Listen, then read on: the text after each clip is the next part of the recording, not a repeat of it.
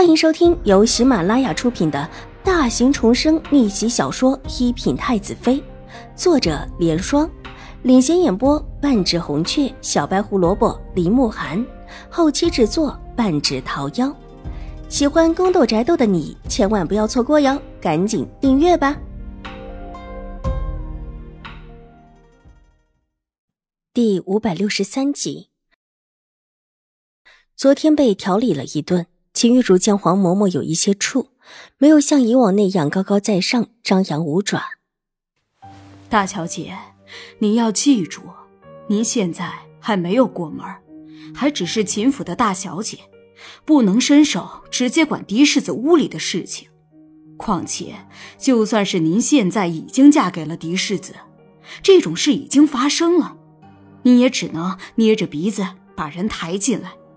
您要记住。您将来是正室，谁也越不过您去。黄嬷嬷见秦玉茹还算听得进话，脸色稍稍好了一些，语重心长道：“大小姐，这口气您忍也得忍，不忍也得忍。不，我不能忍！狄言他凭什么这么欺负我？还真以为我们府上要靠他不成？大小姐，这个丫鬟是夫人的人。”您可以让夫人出面的，母亲。秦玉茹道：“她对狄言的心性还是了解的。母亲现在也自身难保，怎么处理这事？而且，就算母亲出手了，狄言也会知道跟我有关，把这事怪在我身上的。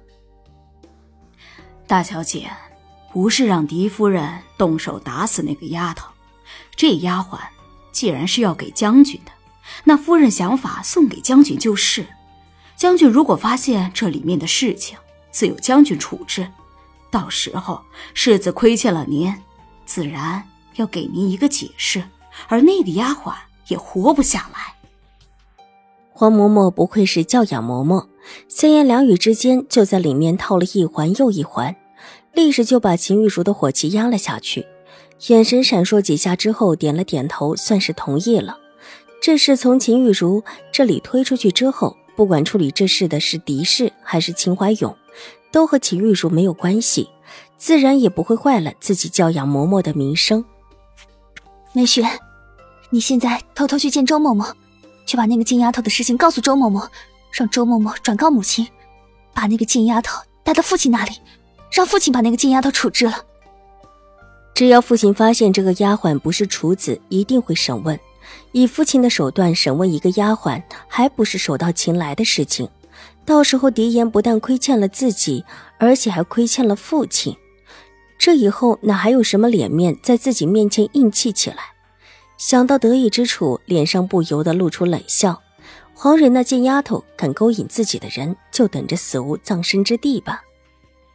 是，奴婢马上就去。梅雪见秦玉茹已经被劝住，放下心来，匆匆的去找周嬷嬷。大小姐，您就假装不知道这事儿。如果一会儿狄世子过来，您也不能提这件事情。嬷嬷，你放心，我会注意的。我只提昨天新国公府的那个丫头。秦玉茹咬了咬牙，这口气她真的是忍不下来。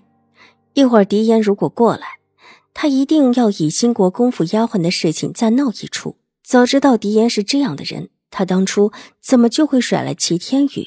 这一刻，秦玉茹越发的觉得齐天宇风神如玉，而且品性高洁，对自己千依百顺的不说，而且还知情知趣，身边也是洁身自好，连个通房丫鬟都没有。比起早早就有了通房丫鬟，而且还和许多女人不干不净的狄言，简直是一个天一个地。秦玉茹甚至觉得都是狄氏的错。如果他不是一而再的在自己耳边说起永康伯府是如何如何的富贵，如何如何的华美，如何的权高，自己也不会那么做。说起来，还是自己的母亲鼠目寸光了一些。如果这世上有后悔药可吃。秦玉茹觉得自己一定是毫不犹豫的便吃了。大小姐，这事儿你也不用再提，不过是一个丫鬟。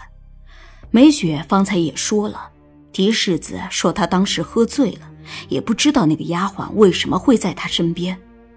如果不是这个时候，狄大小姐正巧看到，她当时也不会认下这事儿。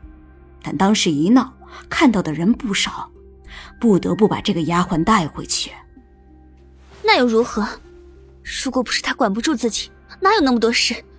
我还没过门，他这院子里就已经十个八个的养着了。